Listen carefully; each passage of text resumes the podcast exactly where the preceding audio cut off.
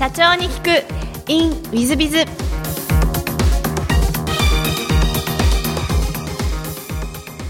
新谷です。本日の社長に聞く in ウィズビズは私の大変尊敬する池本社長様です。池本さんよろしくお願いいたします。よろしくお願いします。まずは経歴をご紹介させていただきます。池本さんは1965年神戸市生まれでいらっしゃいます。大学卒業後さまざまなお仕事をご経験された後、えー株式会社ドクターシラボに移籍をされていらっしゃいます。その後代表取締役に就任されジャスダック上場まで貢献をされていらっしゃいます。その後ドクターシラボを退任され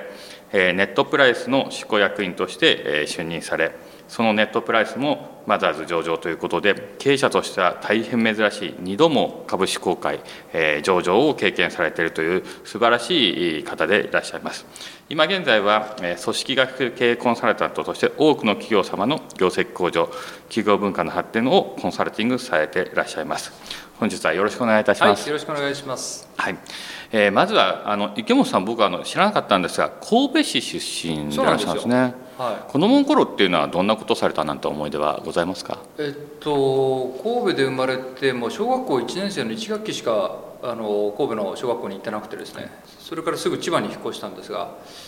まあ私の父が当時娯楽といえばもう野球しかなくてですね、えー野球選手にになるもんだと僕も思ってましたんで、幼少の頃はもうずっとお野球少年でした。あそうでいらっしゃるんですが、えっと野球はポジションはどこか守ってらっしゃったんですか？えっと小学校小中はキャッチャーですね。えー、それは大変びっくりですね。ピッチャーかと思いました。そうですか。あのそんなわがままに見えます？別にピッチャーのしたわがままじゃないか。そうです。ね。そうですか、そうですか。はい。えっ、と、その後、あの東京にえー出られていらっしゃって、大学は東京の方をお出られていらっしゃるということになられると思うんですけども。はい。えっとね正確に言うと高校は茨城県なんですよ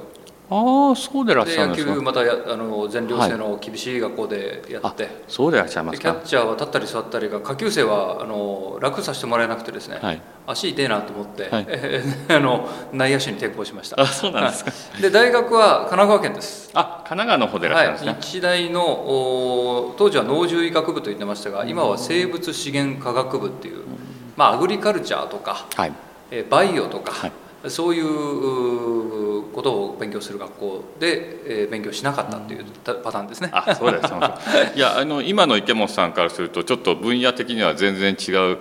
理系になられるんです理系です僕もね行ってびっくりしました、はい。えー絶対にこれはあの農作業をすればいい体育会系だと思って、はい。あの学校の先生に高校の先生にそう言われたんで、はい。あそれだったら大丈夫ですよとかって言って言ったらですね完全に理科に決まってるじゃないですか で完全理系で、えーまああのそこそこ勉強では苦労しましたねそうでいらっしゃいますか。えっと本当はじゃあ農業系とかそっちに将来は行きたいとか思ってらっしゃったあんですか？のですね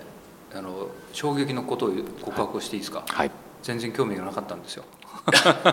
本当ですか？本当にあの、まあ、日大の附属高校で野球ばっかりしてたので、えー勉強して、えー上の大学、まあ、日大ですねに行けるんですけどおまああんまりいい学部に法学部とか経済学部とか僕は本当はあの心理学部に行きたかったんですけど全然あの点数が足らなくて、えー選択肢がなかったんです。なるほど。そうでいらっしゃいますか。いやあの池本さんというとまああの聡明なイメージですので、すごく勉強できたイメージなんですけど、あんまり勉強は大学入ってからもあんまりされなかったんですか？えっとですね、えーいやそんなことはなくて高校で野球は夏の大会負けて終わりまして、で大学のセレクションというのがあるわけですね、えーまあ、実技試験みたいなあー恐れ多くもそれを受けに行きましたら全然歯が立たないというか、まあ、他の有名な学校からいっぱい来てるわけですよ。まあこの人たちと勝負して勝ち抜いてレギュラー取ってプロ野球選手になれるわけじゃないしそもそももう体のサイズが全然違うんですよ。これダメだと思ってもうそのセレクションを受けに行って30分ぐらいで野球は諦めてなるほど。よしここから勉強しようと思って、えーその体育会クラスと言ったらいいんでしょうかあーの中で唯一そのお勉強で上に上がれたので、えー一応クラスでトップとかにはなりました。あ、そうですか。はいやっぱりあの聡明でいらっしゃるんですね。やいやいやいやいや、たかだかまあ学校のレベルが知れてますから。はい。いえいえ。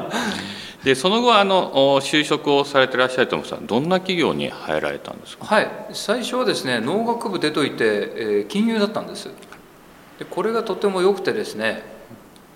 何が良かったかっていうと金融知識をその時徹底的にその実地で身につけたというんでしょうか、えーまあ、今でいうノンバンクってやつですね、えー、当時はバブル期末期に差し掛かっていました。誰もそうだとは思っていませんでしたけどえー、会社として、えー、間接金融なんでお金を銀行さんから借りてきてその借りてきたお金にさらに金利を乗せて、えー、銀行が貸せないちょっと危ない会社とかちょっと審査上問題がある会社に貸し付けると。そういうことをやってる会社の中でその資金調達の方の担当だったんですね。だからいろんな銀行さんに行って、えー、今はなき日本工業銀行の頭取室とかにですね2 5 6歳で入っちゃって、えー、なんかものすごい毛足の長い立派な絨毯が引いてあったりしてですね、足もつれて角むれそうになったりしてですね。もうガチガチになりながら自分の会社の事業説明をしてえー、お金を貸してくださいと。と言っても当時のことなので会社自体が僕がその辞める時というか会社がバブルでおかしくなった時に1兆円近く借入金が1兆円ありましたから、そういう大きい銀行に行ってお金貸してください。今期の希望額は、えー、1000億ですとか1500億ですとかそのお金を借りるための説明をするというようなもう当時は本当おかしくなってましたよね世の中が。それを2 5 6歳のペイペイがですね、平気でやっておりました。そうですか。いやすごい話ですね。そうなんですよ。ラッキーでそういう場面を経験できて、ね、金融知識お金を借りるってどういうことかとか、えー、まああのベタな話で言うと手形小切手法は何なんだと。もう何十億の手形小切手持って歩いてましたから、えー、そういうことをこう勉強できたっていうのはとてもあのその後の人生にすごくいい影響がありましたね。そういらっしゃいますか。その後あのさまざまなお職業をご経験されてからドクターシラボに入ってらっしゃるんですが、ね、えっ、ー、とドクターシラボに入られたあの経緯っていうのは何かあられたんですか？はい、あのドクターシラボに入る前に別な通信販売の化粧品会社に在籍してまして、一応取締役で。えやってたんですがあその時にある友人があ連絡してきましてえー、実は似たようなことをやってる会社があってですね。そこの社長さんから頼まれて誰かその商売をうまくやる方法を教えてくれるような人いないかって頼まれたんだけどちょっとそれを頼めないかなというようなことを言われまして。ええー、と。でどんな会社って聞いてみたらなるほど同じようなことやってる会社でしかもたまたま場所も近くてですね歩いていけるようなところでそうなんだと。で社長さんどんな人？って聞いたら「いやあの医者なんだよ」と「ドクターやってらっしゃってすごく優秀な方だ」と「へえそれはすごいね」と「でどれぐらいの規模なの?」って言ったら当時私がいた会社の半分ぐらいだったんですよ。そうなんだとじゃあせっかくお医者さんがそんなふうにね、えー、頭のいい方がやっておられてそんな小さいんじゃもったいないから「いいよ教えてあげるよ」とと安請け合いしまして。なるほど。とことこと会いに行ったのがドクターシーラボのオーナーでした。はあ。じゃあ最初はコンサルティングみたいな感じですか、ね、はい。なるほど。で入ることになるわけですよね。そうですね。コンサルティングで12か月やったらあっという間に業績が上がって、うん、えー、で実はあ社長を探してるからやってくれないかというふうに頼まれて、えー、でまああのお受けすることにしてまあ、そこから始まったわけですね。あそうでいらっしゃるんですね、はい、だからこれもまたラッキーでたまたま人の縁だとか、えー、そのオーナーさんのご厚意で、えー、そういう立場にしていただいたということになります。あそうでいらっしゃるんですか、はい、そのドクターシラボまあその後どんどん大きくされて、えー、上場まで持っていかれるわけですが、はい、えーと、どうしてそのドクターシラバ大きくできたというふうにお考えでいらっしゃいますか？そうですね、えーと要因としては3つありましてまず1つ目がですね商品力だと思います。でまああの聞いていらっしゃる方の中でも男性で化粧品ね特に興味があのないという方が多いと思います。え、なのであんまりわからないと思いますがちょっと業界にはあありそうでなかった商品をこのオーナーさんが作られていたんですね。でこれだったらもっともっと売れるんじゃないかなと思ったのが私がおき吹き付けした理由でもあるんですけども、まあ、その商品力がそもそもあったっていうことが1つ目にありますそれから2つ目は、えー、広告宣伝のやり方が非常に上手だったということがあると思います。えー、例えばですね当時はあ女性誌女性が読まれるようないろんな雑誌がありますよねああいうところに現役の若い優秀なお医者さんが記事を書くなんてことはあんまりなかったんですよね、まあ、インタビューとか。でそれを積極的にお引き受けして、えー、その代わり安く広告を出させていただくと同じ雑誌にそうすると前の方から読んでるとドクターが出てきて、えー、ねえー、こういろいろ教えてくれるわけですよあの雑誌の上で。でそう見てるとその後ろに商品の広告が来て、まあ、多分これがこの先生が作ってらっしゃる化粧品なんだろうっていう連想がすごく湧くというようなことで、えー、まあ、よくその広告モデルでビジネスをやられている方は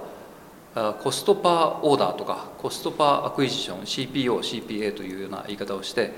えー、広告費に対してどれぐらい注文取れたのかとかどれぐらい集客できたのかと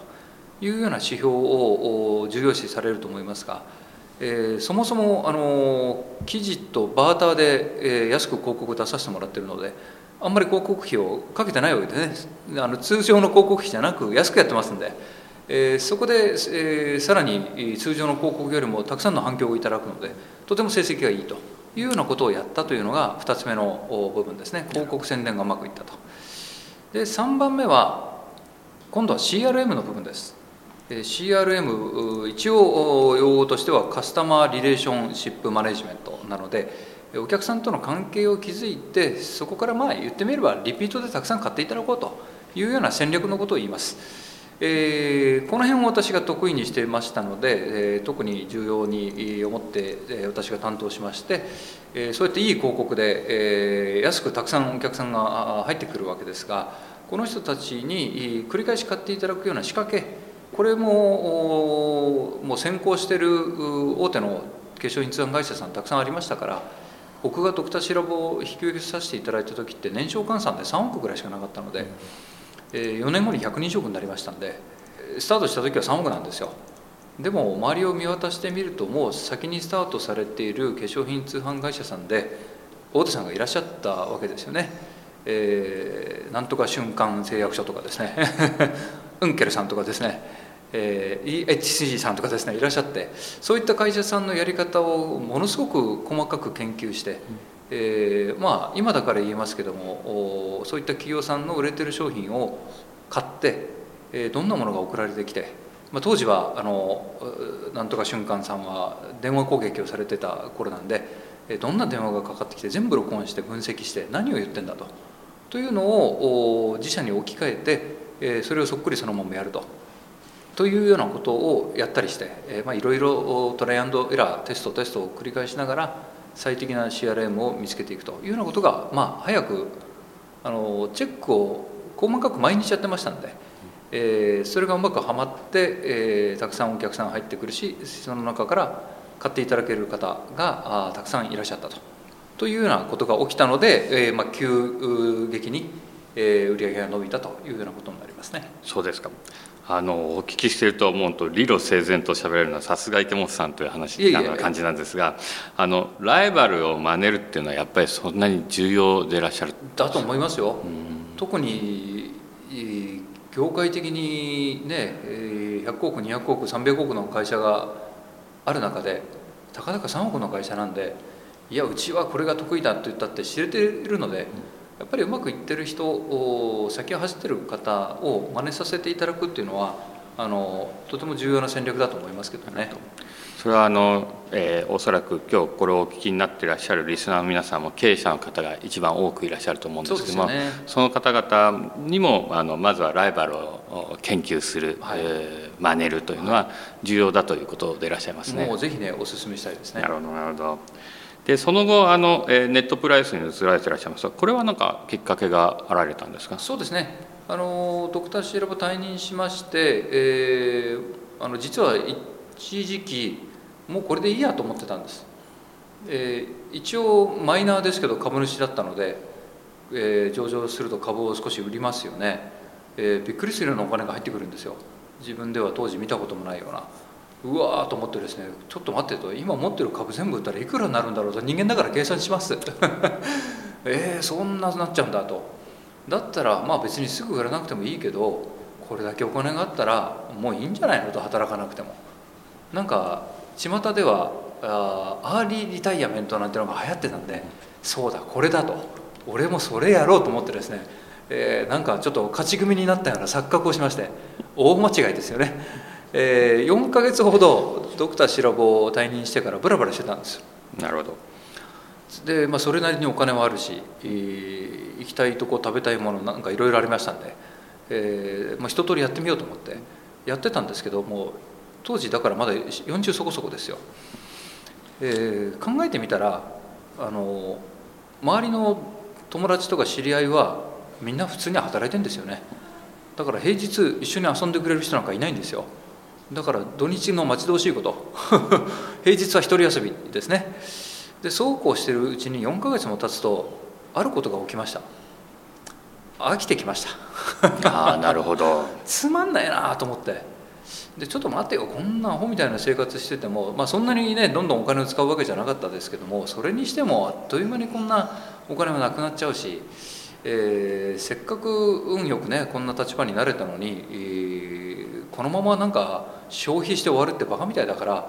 ちゃんともう一回これお金一旦忘れてで地位も名誉も全部忘れてもう一回一からちゃんと働こうと思ったんです。真面目でしょ？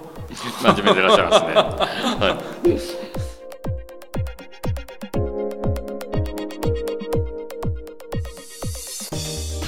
最後までお聞きいただきまして誠にありがとうございました。本日のポッドキャストはここまでとなります。